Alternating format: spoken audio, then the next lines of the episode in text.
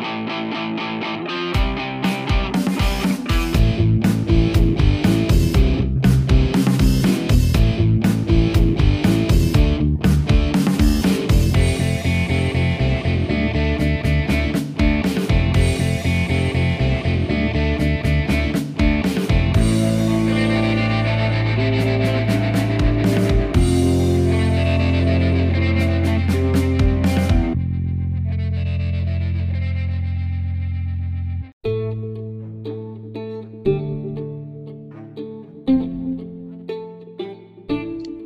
Bienvenidos una semana más, un mes más, un capítulo más. Señor Toledo, ¿cómo estás?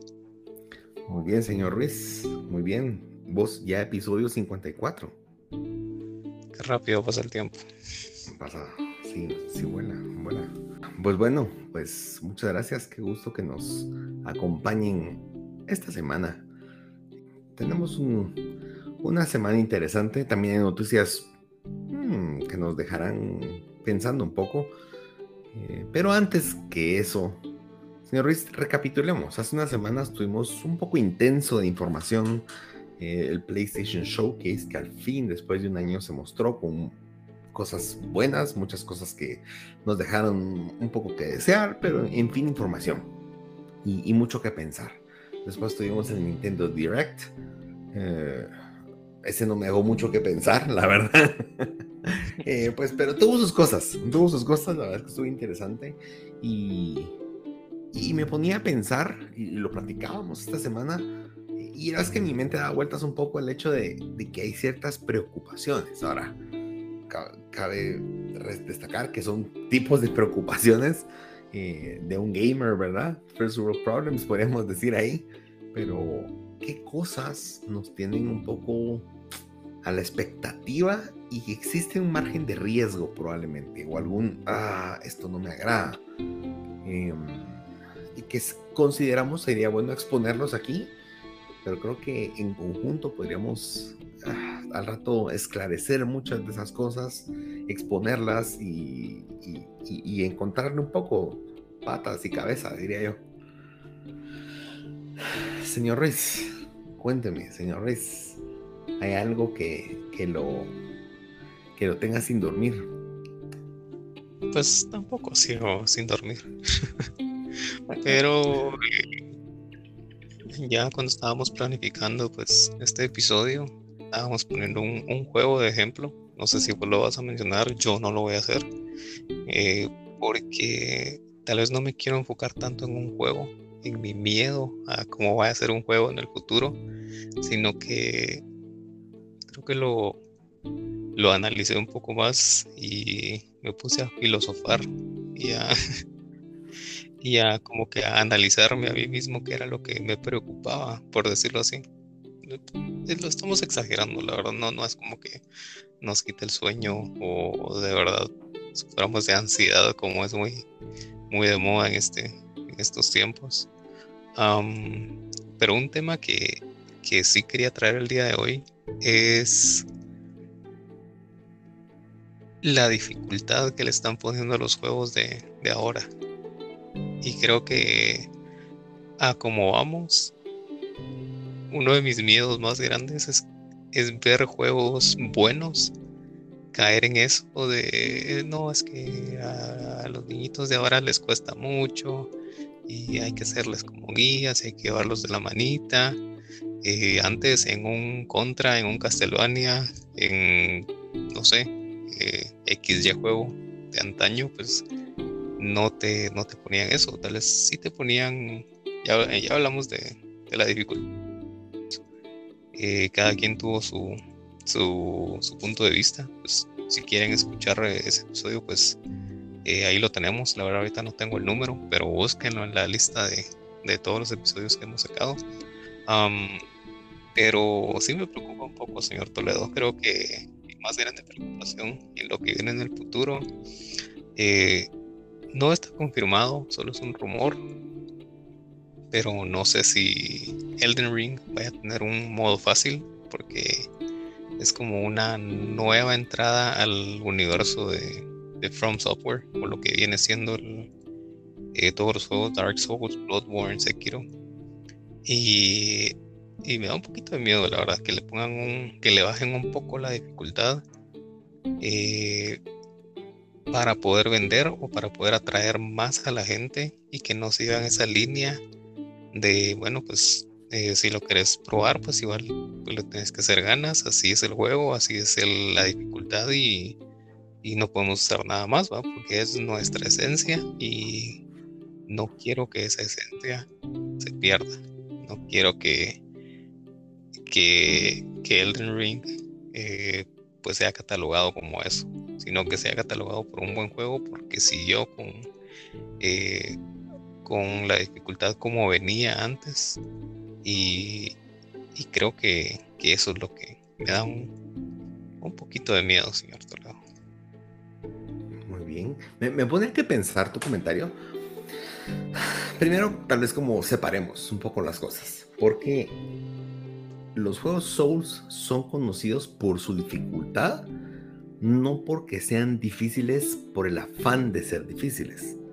Yo creo que son difíciles porque el tipo de gameplay, perdón, yo estoy hablando, me, corregí si de repente este está hablando pura chará, pero por lo que yo he visto, eh, eh, los Souls, el tipo de gameplay lo que, lo que intenta hacer es que probes cosas, que redeces y repenses tu estrategia y pues por lo que he sabido, muchas veces los que son bien pilas, pues primero que nada tienen como esa curva de aprendizaje, de conocer a cada boss fight. O sea, cada boss fight es, por así decirlo, su, su propia pantalla, como lo podríamos ver en juegos anteriores. Entonces, eh, cada boss fight tiene su, su, estrategia, es distinto uno del otro. No puedes llegar, ah, como dice este con el, con el que me, me enfrenté hace media hora, en este me funciona. No funciona así. Y eh, pero creo que las mecánicas provocan que, que vayas, que, vayas teniendo como ese avance lento. Probablemente me refiero al avance a que tal vez te mató a la primera, pero después de cinco peleas ya le lograste dar tres golpes y después te das dando cuenta que sí se puede. Y, y logras pasar eso. Probablemente no es tan rápido como otros juegos, pero tienes que pasar esa curva de aprendizaje. Digo separarlo porque hay otros juegos que son difíciles por el simple hecho de ser difíciles y el afán es que el a la gente. O sea, creo que Miyazaki no entra en ese juego. Eh, creo que no es una forma barata de morir en un juego, sino es una forma digna. O sea, a veces peleas y decís, madre, me mató, pero no sentís que el juego te está haciendo trampa. Cuando te morís en un Souls o un Bloodborne, decís, me morí por mi culpa. Y creo que eso tiene un gran valor, porque es un, eso es diseño de juego, diseño de gameplay. Ahora, vos que mencionas que tal vez lo quieran hacer más, más accesible, ¿no? o como está muy de moda ahorita en los juegos, como una versión aventura. Quiere jugar su versión aventura y que no ni siquiera encontrás enemigos, pues. Entonces, aquí creo que entra en un conflicto, porque primero siento que va en contra de las raíces de lo que han hecho estas, de lo que ha hecho esta serie. Ese es uno. Pero dos, también, por lo que he visto, las historias, más allá, tal vez quiero es la que más llama la atención, pero las otras es más el universo que una historia. Pero si no lees, si no, si no lees los documentos o, las cosas que encontrás, entonces siento que el fuerte en tus juegos nunca ha sido que la historia sea épica. Pero el gameplay, este juego. Ahora, si le quitas el gameplay y decís conocer el, el juego, probablemente la ah, está chileno tu universo, ah, pero ¿qué más? Eh, en cambio, en The Last of Us, un The Last of Us 2 tiene un modo literalmente aventura, que siempre hay combate, pero es un combate eh, injusto. Me refiero a que resistís 10 balazos y con un balazo te echas a la otra persona. Eso sí es como trampa. Pero va, hay gente que no puede jugar, la historia es buena. Ahí digo, va, te lo acepto. La historia tal vez tiene algo importante que contar y tal vez alguien dice, yo soy malo para jugar, muchas no entiendo. Pues el gameplay de Last of Us, su objetivo no es, no es el de Bloodborne. Son cosas muy distintas. Es, narrar una historia y en la historia meterte gameplay. Va, ahí te lo acepto. Entonces, yo creo que sí es un tema, eh, te soy sincero, me preocupa no es que Miyazaki quiera hacerlo, o el equipo de Miyazaki From Software porque creo que tienen unas raíces importantes. El problema es que ellos no están haciendo el juego con su propio dinero. Eh, Sekiro, pues lo, promocionó o, dio la plata a Activision. Ahora es Namco, si no estoy mal, ¿verdad? Eh, que no vengan estos publishers y digan, mira, te doy la plata, pero son estas condiciones porque eh, estimamos que si le pones esto, el juego va a vender un... Ahí es donde puede entrar el problema. Ahora, mi pregunta es, si eso se da a vos, ¿en qué te afecta? Si vos igual nunca lo jugarías en ese la gente conocería, conocería la historia, los que no saben jugar. Pero esa experiencia de vos vivirlo y sentir esa satisfacción de haberle ganado a 80 boss fights eh, que de verdad te dejaron hasta tembloroso después de terminar el juego, de decir, wow, lo logré. Yo creo que una forma de mitigarlo es, si usted se va por el modo aventura, usted se gana de todos los trofeos un bronce pues la gente va a conocer la historia, pero va a tener un bronce. Ah, pero si usted gana estos boss fights, usted sí puede llegar a tener platino. Yo creo que es una forma de, marcar la diferencia. Es cierto, alguien más lo vivió, pero si quieres ver a los verdaderos gamers de, de Elden Ring, ah, mira, no, pero es que los que tienen más de 70% de trofeos, esa Mara sí jugó el juego de verdad. No sé qué opinas. Ah, no, no, creo que ese, tipo de, juegos eh, no, no sería lo mismo si, si llegan a hacer eso. Ah, tal vez mi preocupación no es con todo lo que venga con From Software, sino tal vez en, otros juegos que ya es como, ya todos lo están a que no sea tan difícil como antes. Es como lo que antes se conocía como difícil, le van a poner, yo que sé, normal. Lo que antes era easy, pues ahora es como lo que vos decías, el, el modo aventura, no sé, es como, como bajando escalones a las dificultades y haciéndolo cada vez más fácil. Tal vez a, eso iba. Eh, con lo que decís de si llega a pasar algo, algo así, tal vez en Elden Ring, creo que vaya a pasar, solo es un rumor. Esperemos en Dios que, que, no, que no sea así, la verdad creo que no pero si llega a pasar eh, algún día, pues la referencia más grande que tengo es como Cuphead. Cuphead es un, es un juego muy retador, es, es un juego difícil, yo diría que es uno de los más difíciles que he jugado y no lo he pasado por lo mismo, pero es cabal lo que vos decías, mira, no te voy a dar el, no te voy a dar el, el trofeo o bueno, eso es, un spoiler y no me importa la verdad, pero eh, si juegas en, en modo normal, puedes ir avanzando y cada uno de los jefes no te va a mostrar su fase final. Si juegas en si juegas ya en eh, no me es la, la siguiente, eh, ahí ya te dan como un contrato, son contratos que vas a que tenés que ir juntando para ya llegar al final y poder retar a abundancia al jefe final. Pero si lo haces en normal, eso, esos contratos no los vas juntando. Entonces ahí es donde te topas y tenés que decir, pues me tengo que superar. Y si quiero terminar el juego, pues esa es la única manera, ¿va? Y es, eh, creo que esa mecánica está bastante bien porque es como, bueno, lo paso o lo paso o lo dejas así como yo, que no lo pude pasar. sí, pero vos estás consciente de que lo intentaste y te fuiste por la forma oficial, ¿verdad?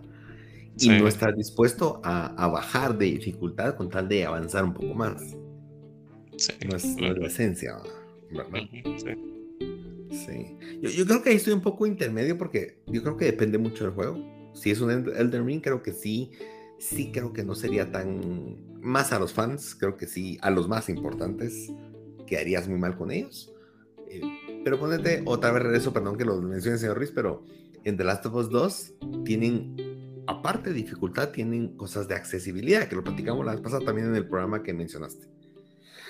Pero un ejemplo de esos es que los ítems aparecen de un color, ponete, amarillo entonces vos entras a un mapa y de repente vas caminando, de repente aquel ítem se nota de un color como fluorescente amarillo y tal vez es un manual, tal vez es un texto o son balas.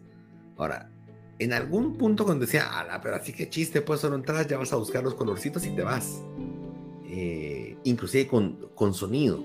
Pero me ponía a pensar que también hay personas que tienen una discapacidad, por ejemplo, alguien daltónico. De las of es un juego oscuro y vas a una alacena y no te das cuenta que hay unas balas, te las perdiste, pues. Porque tal vez tus ojos no te permiten ver o diferenciar ciertos colores o sombras. Em, por supuesto, hay formas de mitigarlo de otra forma, pero siento que hay cosas que, o hay gente que solo tiene mano, no, tiene, tiene, no tiene disponible una de sus dos manos. Entonces puedes jugar un juego, entonces te simplifican mecánicas, porque en teoría solo puedes usar la mano izquierda. Y qué mala onda con el pobre que perdió su mano. no, usted no puede jugar, ¿qué ese? Mejor mire YouTube. Eh, yo creo que eso, para mí eso sí tiene valor pensando en las personas que tienen una discapacidad. Pero sabes que cualquier persona puede usarlo, pues. Eh, alguien que, que, es discapacitado su mente, podría venir y decir, pues, yo lo que quiero es pasar esta cosa rápida. Entonces yo creo que es donde de alguna forma, yo creo que no podemos hacer mayor cosa más que simplemente vivir mi propia experiencia. Lamentablemente, como vos decís, tal vez aquí lo triste es que la gente deja de, de experimentar algo que le pudo haber gustado mucho por querer seguir por la vía fácil. Y e, eso sí es algo que yo lamentaría mucho porque para mí los videojuegos son un arte, no todos, pero muchos de los videojuegos son un arte. Y, y parte del arte es la experiencia de lo que vivís. Y si te la ahorras con tal de ver los créditos, pues simplemente tu percepción del juego es como, ah, está bueno. Y eso pasa mucho. Mucha gente juega los juegos de una forma eh, y llega al final y termina como que juega cualquier otro juego y tal vez dejó de experimentar lo que el juego te pudo haber enseñado o pudiste haber vivido. Pero, ¿qué vamos a hacer? Em, pero muy interesante tu, tu, tema, señor Ruiz, hasta se prolongó más de lo que pensamos. Por mi parte, yo tengo muchos, entonces yo lo listé aquí los seis, seis tengo que ser muy selectivo porque ya vimos que se nos, nos, inspiramos mucho. Eh, entonces, yo creo que por, prioridad yo pondría eh, los nuevos modelos de negocio. Em, yo considero que es muy sano y muy bueno que las empresas estén reinventando, invirtiendo, iba a decir, y reinventando, haciendo cosas nuevas.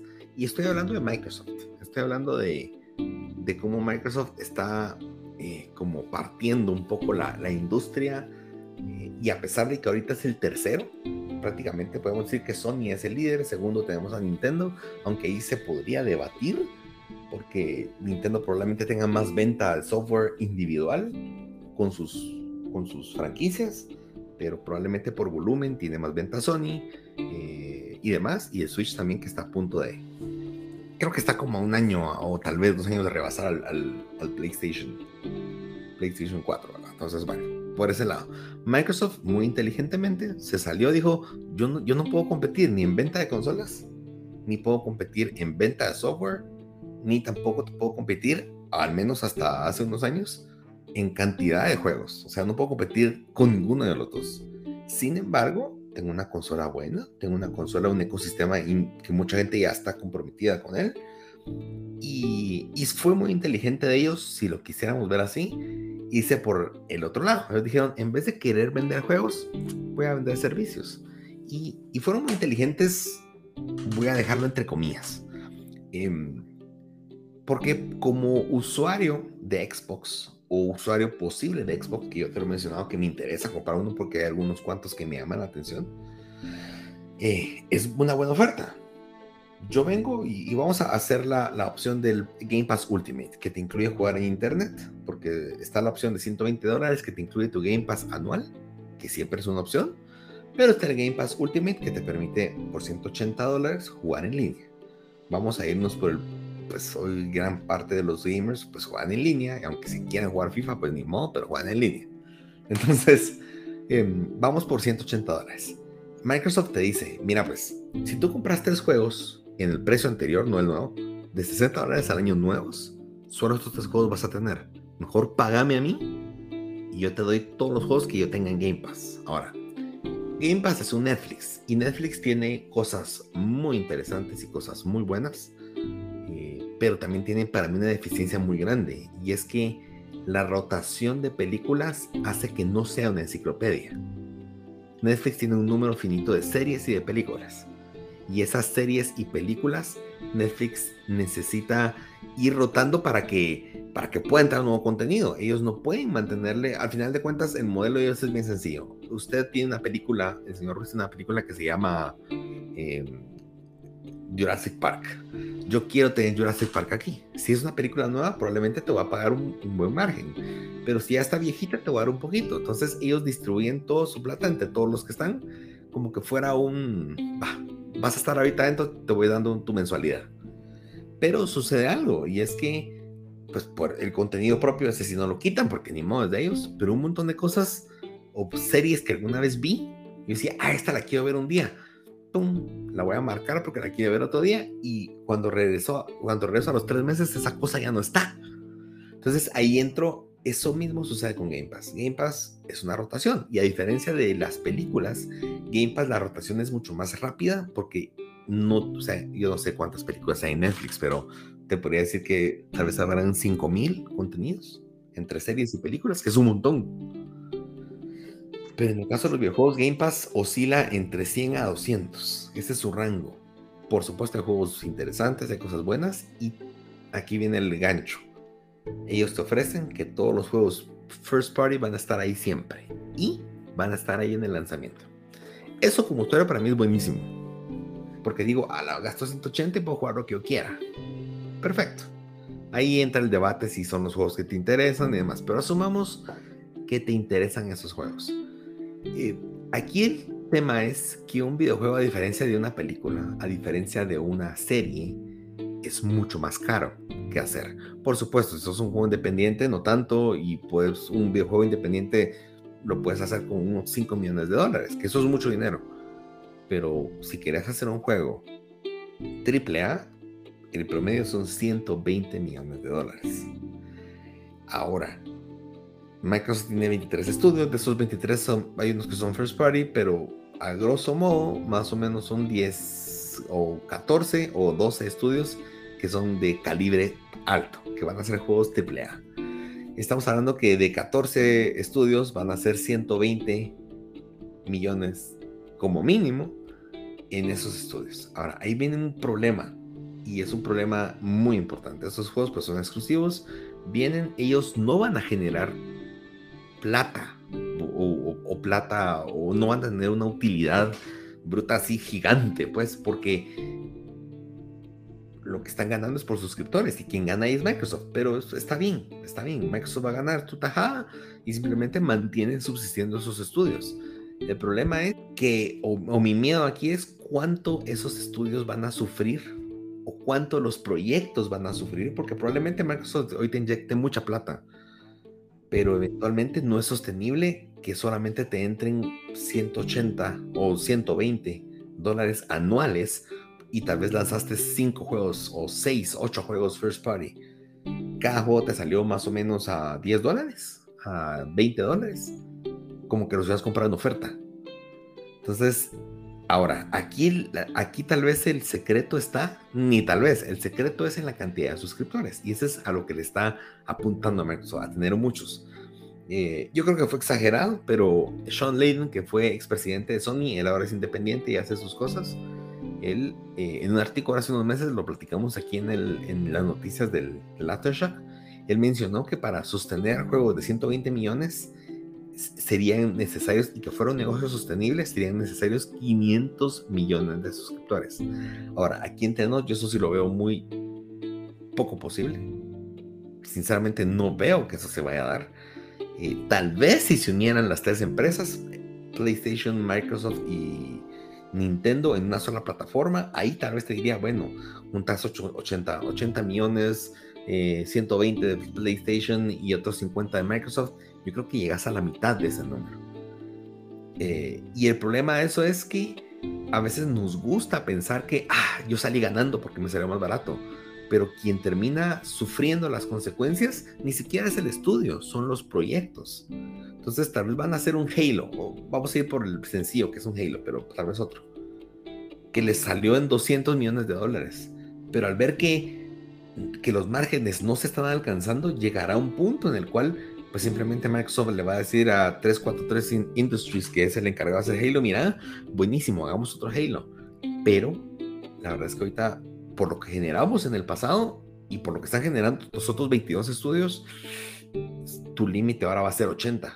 Pero ¿cómo? O sea, a final de cuentas, vas a empezar, por supuesto, optimización de recursos, hay más opciones, pero eventualmente te cortaron. Y los juegos, por experiencia en los últimos 30 años, los juegos solo han subido de precio.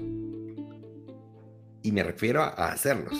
Entonces, el problema es que nos podemos encontrar con una situación en la cual si sos fan de Bethesda, tus juegos que antes costaban 150 mil millones de dólares hacerlos si tenían cierta calidad, hoy tienen la mitad de presupuesto allá por el 2025. Porque es lo que hay. Entonces, eh, en cambio, en el modelo que tiene Nintendo o PlayStation, que también no nos gusta, tenés la opción de comprar cuando salir, cuando salga el juego, me lo compro de aquí a unos meses cuando tal vez baje de precio. Pero esa, esa cantidad de inyección de plata que entra al inicio, creo que eso es lo que le da valor a, primero a ver qué juegos de verdad la, la, hacen. Y mi ejemplo aquí principal y con lo que quiero terminar mi exposición es Insomniac. Insomniac sacó Spider-Man en 2018 y fue una bomba. Ese juego, más allá de las críticas que estuvieron buenas, fue un 9 de 10. Pero más que eso, vendió platales. Y eso apalancó que Insomniac pudiera hacer Spider-Man 2, pudiera, que está en desarrollo, hacer Miles Morales, que era como un punto intermedio, que no es ni DLC ni es juego completo nuevo, pero es un juego pues, de 40 dólares. Pues permitió que eso existiera y permitió que existiera Ratchet Clank. Entonces, cuando te va tan bien y entran tantas, tanta plata a tus arcas, puedes tomar decisiones nuevas. Puedes decir, bueno, mucha, pero si Spider-Man lo hubieran sacado en un, en un Netflix o en un PlayStation Now de entradita, el problema es que diluís esas ventas y simplemente fue bien. Pero ¿cómo sé que de verdad generaste, pudiste haber generado esa plata? Te quedas como en un punto intermedio, como en un punto seguro. Generaste el, el mínimo margen posible.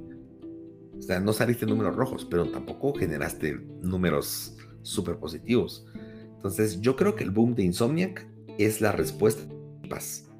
Cuando un juego le va y vende muy bien, tu estudio puede crecer, mejor talento, más gente y hasta trabajar muchos proyectos en paralelo, pero porque tenés eh, el patrocinio, pues. Y ese es mi miedo. Mi miedo es que Sony siquiera montara ese modelo con tal de no quedarse atrás. Tal vez Nintendo, a ellos sí les vale un chorizo del mundo, pero, pero que, nos quedemos peleando y al final se canibalicen las ventas. Y por supuesto, yo quiero que me salgan más baratos los juegos, pero cuando ves a largo plazo decís, pues no, prefiero mejor escoger mejor mis juegos que voy, quiero comprar, pero que sean de mejor calidad y no que porque me salga más barato la calidad empiece a bajar progresivamente. Me extendí un poco, señor Ruiz, perdón. Muy buen punto, la verdad. No, eh, pues no me había enfocado en, ese modelo de negocio, en lo que viene en lo que pues son eh, ya sea PlayStation Plus, PlayStation Now, eh, todos los Game Pass que, existen, que no sé cuántos son, Ultimate Gold, Super Gold y, todo lo que te todo lo que te dan va pero me llamó mucho la atención lo que vos dijiste y creo que ya era como que la respuesta que te iba a dar. Y, y es eso de tener impacto en tu primer juego, como lo decís con lo que hizo Insomniac con, con Spider-Man. Pues fue un buen juego que, que superó tus expectativas y refiriéndome a expectativas me refiero a ganancias a ganar muchísimo más de lo que esperabas. Entonces con eso ya te da, pues es como, como lo decimos acá, ya tenés ese colchón para, para atreverte a más en, la, en el siguiente y decir, bueno, la gente le gustó, pues vamos a sacar otro lo más rápido que podamos y sabiendo de que pagaron precio completo, que se volvieron locos y que, y que van a esperar más, pues eh, apurémonos, saquemos otro y mira, ya van a hacer qué, eh, tres juegos de Spider-Man ya. así de fácil, tal vez pues, no va a ser lo más eh, el siguiente año, va a ser 2023 o el siguiente 2025, yo qué sé. Que, que está generando, está generando ganancias y, y, pues les está yendo bien. Y creo que eso es lo que tiene que hacer Microsoft con sus con los estudios grandes. Imagínate sacar otro eh, Skyrim. Es el primero que se me viene a la mente.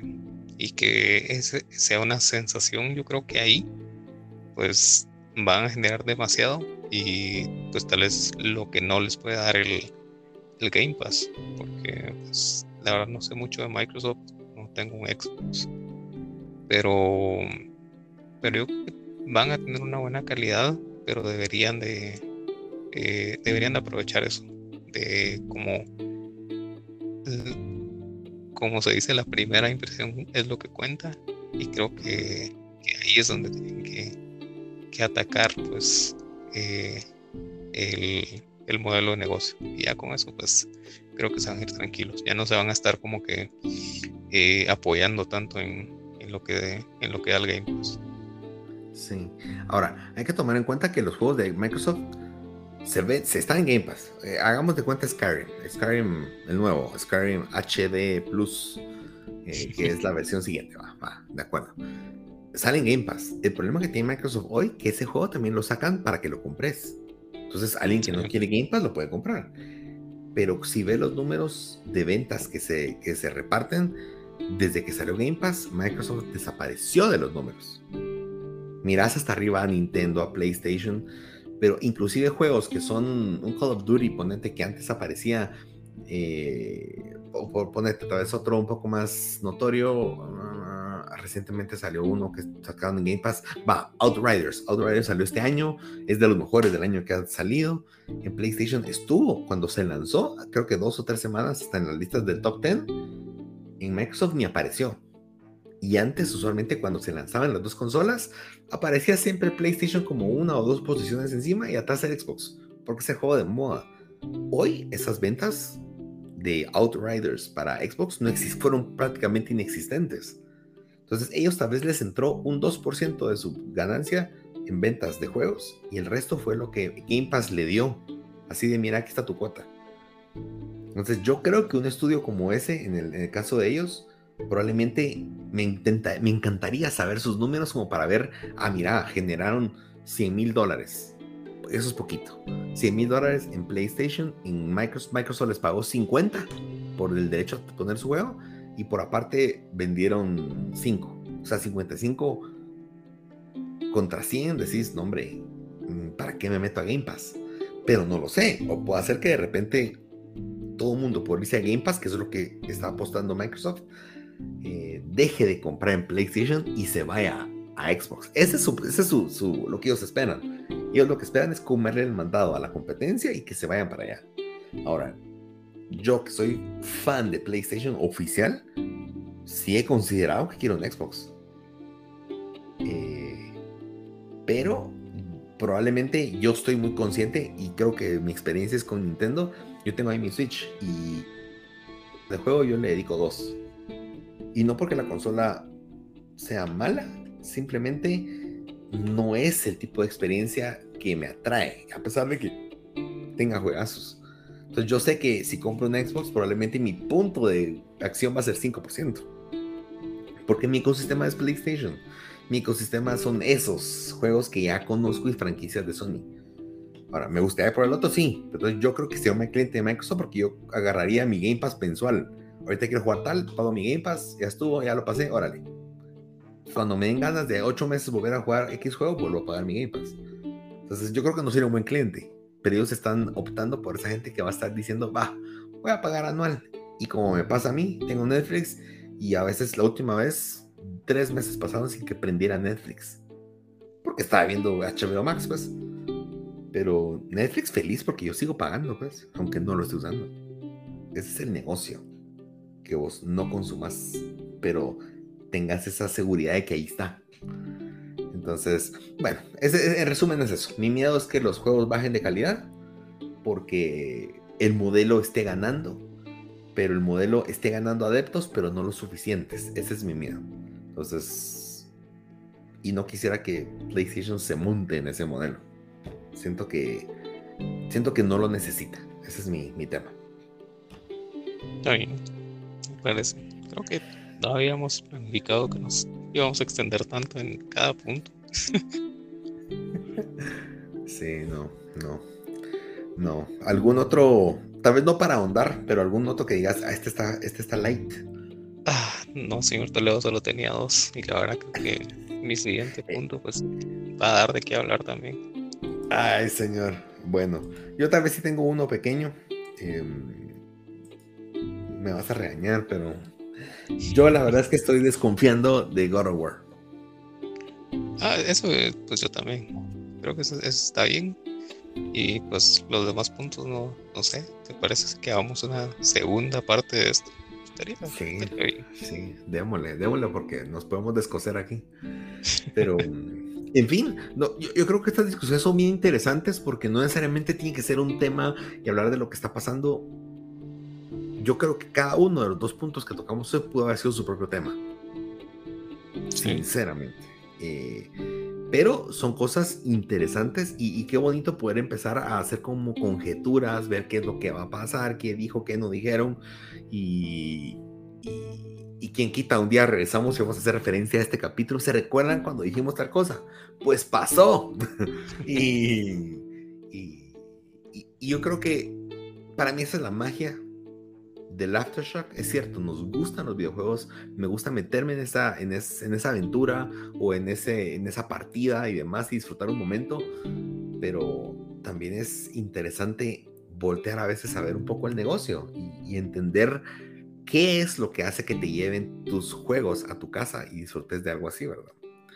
Em, pero me parece, señor Ruiz, yo creo que suficiente por hoy. Bueno, démosle. Procedemos con las noticias de esta semana que están muy interesantes.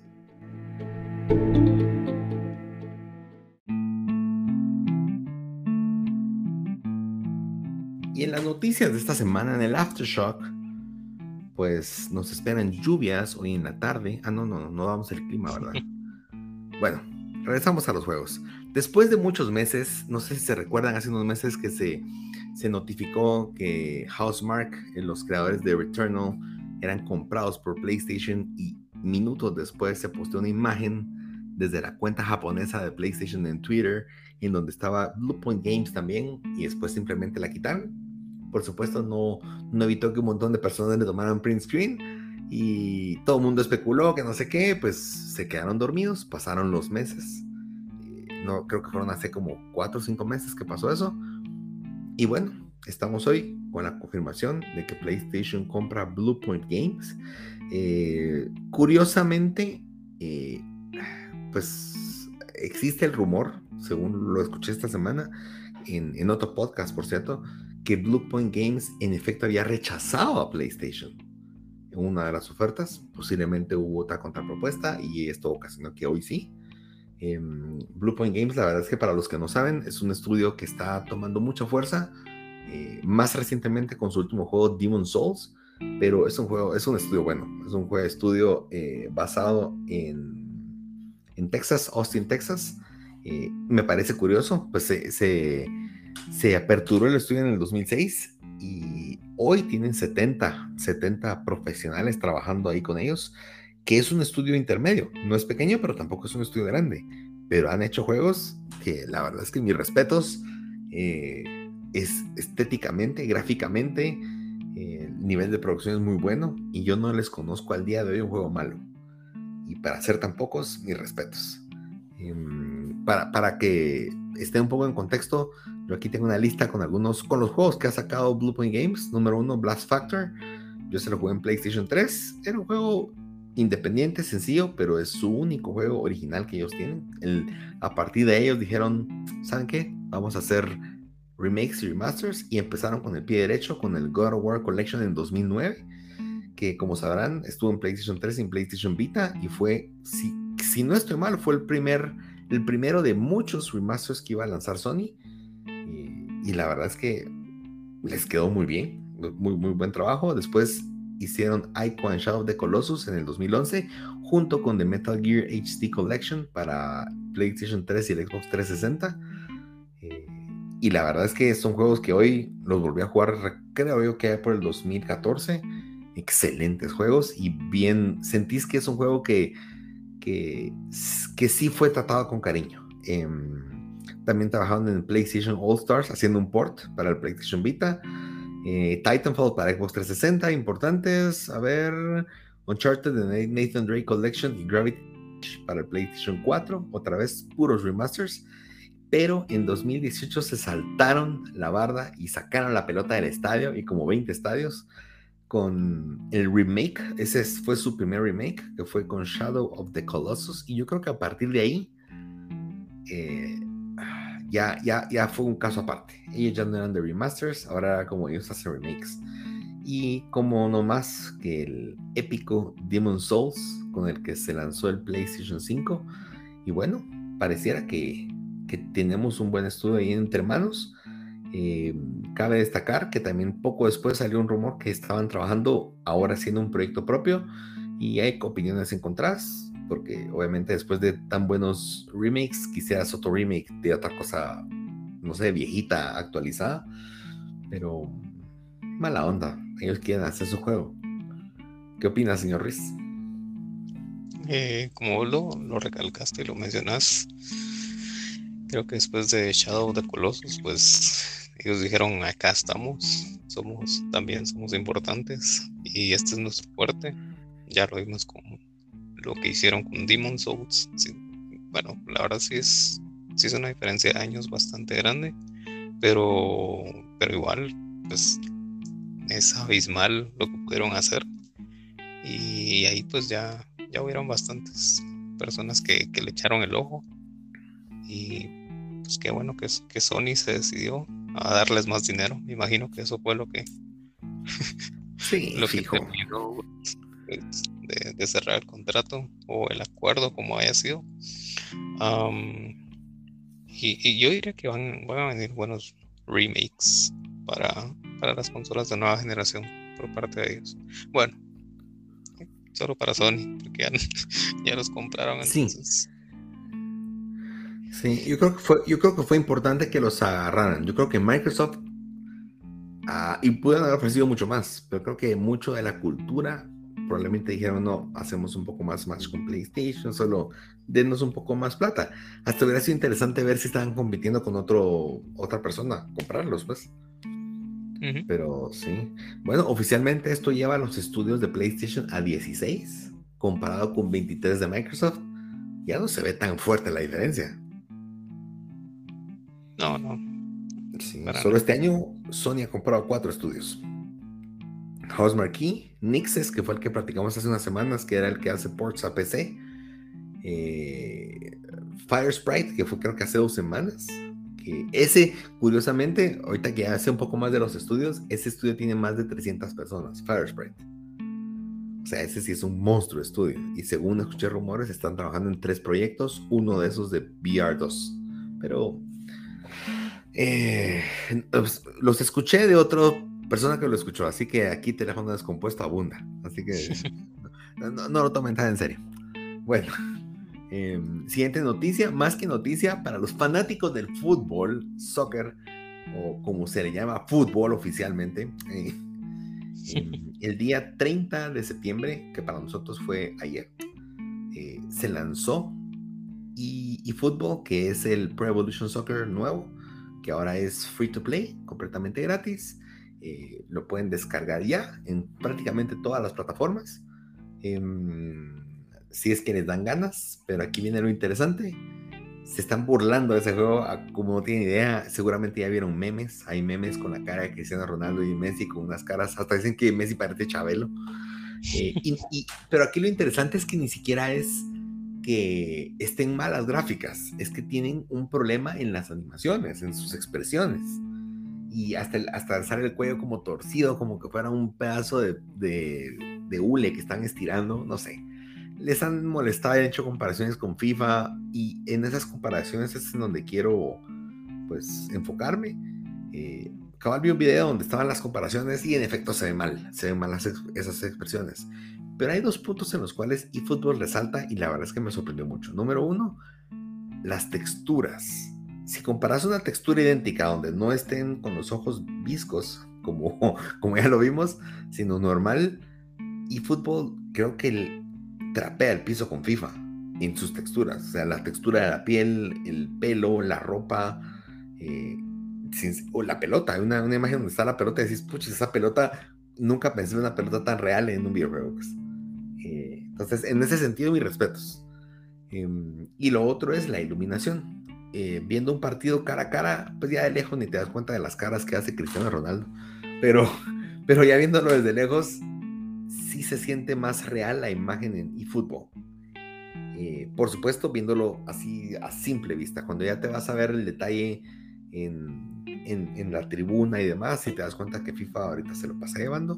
Lo interesante o triste es que, pues, primera vez que sacan el juego así, pero es gratis. Yo creo que no le va a afectar mucho. Pueden poner parches y conforme vaya jugando la gente, pues bienvenido sea. Y a esto se suma que FIFA se lanzó el día de hoy, 1 de octubre. Así que si son fanáticos del fútbol, ahí tienen para escoger. No les podemos decir que compren o que no, pero al menos con eFootball es gratis y se van a reír viendo las caras de los jugadores. Así que humor más entretenimiento que más. Señor Ruiz, ¿vas a bajar eFootball para probarlo? Eh, no, hombre, no estoy jugando nada ahorita, y menos para, para ver esos, esos bogos.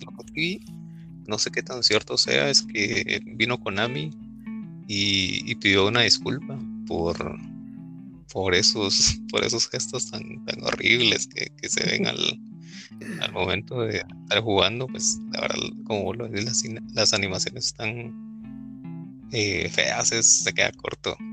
Eh, no sé, ni siquiera las, los FIFAs de hace muchos años tenían esas, ese tipo de, de caras en los, en los jugadores.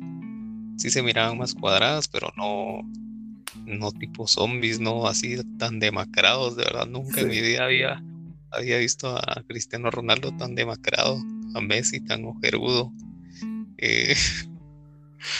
Eh, pero sí, creo que el, la mayoría lo tomó más como, como algo para hacer chiste, para burlarse. Y más que era free to play, pues no hay cómo alegar, ¿verdad? Pues es algo gratis. ¿no? es, algo por lo que hayas pagado. Eh, pero no sé, no sé si vayan a arreglar eso. No sé si, lo, si vayan a poner un parche o algo así. Me imagino que, lo vayan a hacer solo para que no sea tan eh, pues no, creo que sea molesto al momento de jugar. Creo que te, te enfocas más en, en, el partido que en las caras que están haciendo los jugadores. Entonces, ya cada quien también.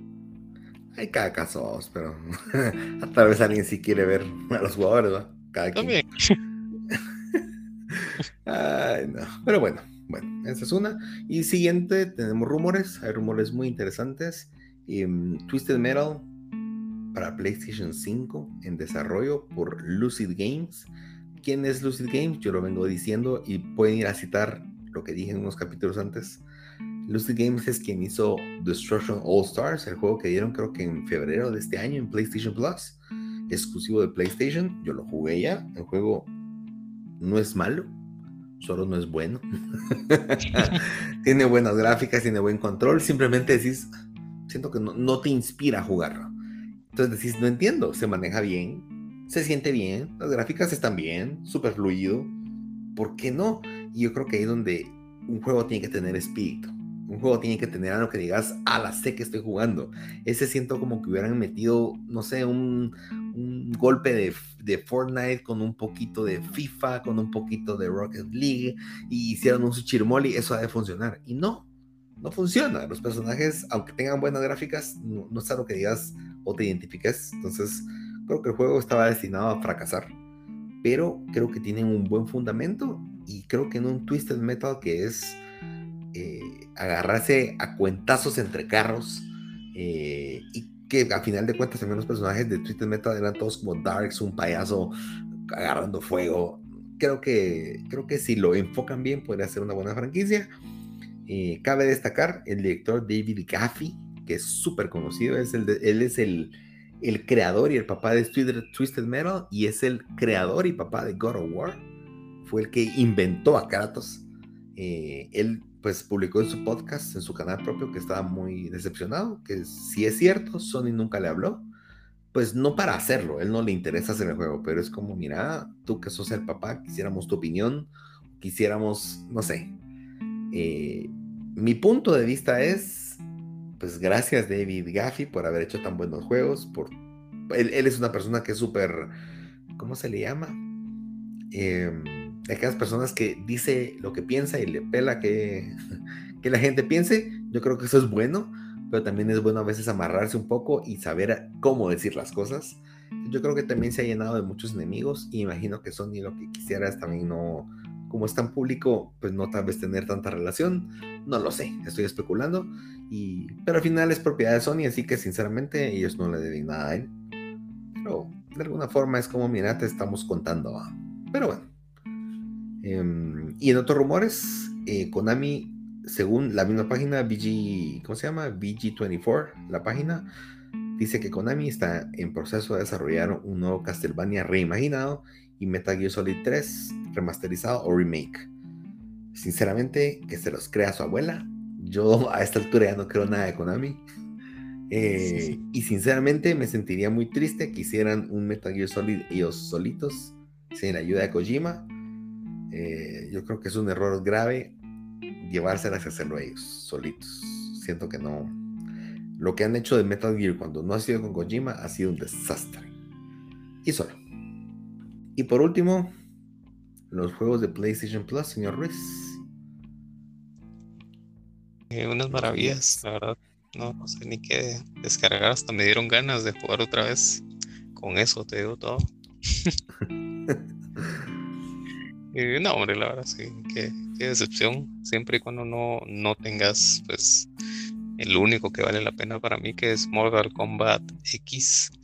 Ah, pues es un juego, un juego bueno. Como vos dijiste, tampoco es malo. Pero eh, siento que algunas escenas sí son un poco exageradas, como los X-rays, eh, las fatalities, pues ya sabemos que son eh, la firma de Mortal Kombat. Eso pues no se podía, no se podía obviar. Lo de los rayos X pues sí es un poco exagerado, la verdad. Y a veces hasta innecesario. Solo es como, ojalá, tal vez si estás jugando con alguien, pues sí se lo puedes echar en cara. Pero estar jugando solito, la verdad, no, no es la gran cosa. buen juego, descárguenlo. los otros dos, se me fue el nombre del que viene para PlayStation 5 y el otro pues es uno de golf, es. bueno, sí, sí, señor Ruiz. Yo difiero con vos. Eh, a mí me llama la atención Hell Let Loose. Eh, está el beta ahorita disponible en PlayStation si lo quieren, pero ¿para qué jugarlo si viene ya el oficial? Es un juego de la Segunda Guerra Mundial. Eh, pues no he visto mucho de él, pero me llama la atención ver si es algo interesante. Es primera persona Así que entiendo si no te gusta, señores. Em, Mortal Kombat sí me decepciona mucho, por muchos motivos. Número uno, es un juego muy viejo. Salió en el 2015, si no estoy mal. Ya seis años, too much, demasiado. Y mm, habiendo un Mortal más nuevo, que también ya no es tan nuevo. O sea, ya, ¿Mortal qué? ¿Mortal 11 salió en 2019? No, no, ya mucho. Entonces, ahí fatal. Pero tal vez lo que más me molesta de que estén dando Mortal es que Mortal ya es parte de los juegos de PlayStation Collection. PlayStation Plus Collection. Entonces, si yo voy, yo ya lo, yo lo canjeé cuando compré mi Play 5. O sea, para los de Play 5 le están diciendo, usted no. Este ya lo tiene usted. Entonces, no, pues tampoco. Em, entonces, sí, muy, muy, muy triste. Y PGA Tour, que pues si les gusta el golf, a mí me gusta el golf, pero más tipo Mario Golf. Entonces, este no sé, no sé si mi tiempo amerite descargarlo para probarlo cuando ni me gusta ver el deporte. Pero está PGA Tour 2K21. Y si ustedes viven en Asia o tienen una cuenta asiática, a ustedes si los quiere Sony, les va a regalar un cuarto juego que es Castlevania Requiem, que salió, si no el año pasado. Este Castlevania no es nada más y nada menos que un relanzamiento y remasterización de los juegos de PlayStation 1, si no estoy mal, que Symphony of the Night, que es oficialmente el mejor juego de Castlevania a y por haber. Em, con algunas cosas negativas, por cierto. Y hay otro juego que no me recuerdo, Blood algo. Eh, bueno, esos. Eh, parte de los puntos negativos es que la versión que está remasterizada aquí es la versión del PSP. Eh, ¿Por qué lo hicieron? No sé. Hubieran agarrado la versión y si hay algunas diferencias. Según sé, no mucha gente. Pues es muy similar. Es un 99% iguales son los juegos, pero hay algunas cosas que omitieron de la versión final. Em, yo tampoco lo he jugado. Les soy honesto, está instalado en mi Play 3, pero nunca he tenido tiempo de jugar Symphony of the Night. A los fanáticos de Castlevania me pueden insultar, bienvenido sea. Pero bueno, dichosos los asiáticos que les regalan un juego más. Señor Ruiz, ¿algún highlight que tengas antes de que el episodio de hoy? Eh, no, no. No, Estoy, igual. Bueno, excelente, muy bien. Em, yo sí quiero felicitar, perdón si, si no querías que lo dijera, pero aquí está, de un amigo, el señor Oscar. Hoy le entregan su PlayStation 5, así que estoy feliz por él. Y bueno, señor Ruiz, pilas. Felicidades, Coca. sí, cabal. Eh, bueno, sí, estaré pendiente a ver cómo le va con su consola. Felicitaciones. Y bueno, al resto de los escuchas, gracias por escucharnos esta semana una vez más. Por favor, sus comentarios son bienvenidos. Como lo saben, pueden dirigirse directamente a Facebook y dejarnos un comentario, em, ya sea mensaje o nos pueden escribir como ustedes quieran. Con gusto les atendemos, resolvemos cualquier duda. Si hubo algún error que cometimos, alguna información importante eh, que dijeran, no, mira, ese no es el desarrollador tal, mira, te equivocaste, no fue ese año. Bienvenido sea, nada mejor que la mejora continua pues bienvenido. Cualquier comentario, pues lo haremos público, por supuesto. Eh, si nos quieren dejar un mensaje de voz, por supuesto, sin palabras oeces eh, y siempre muy respetuosos. Al final, en la plataforma que nos estén escuchando, en la descripción hasta abajo va a haber un link.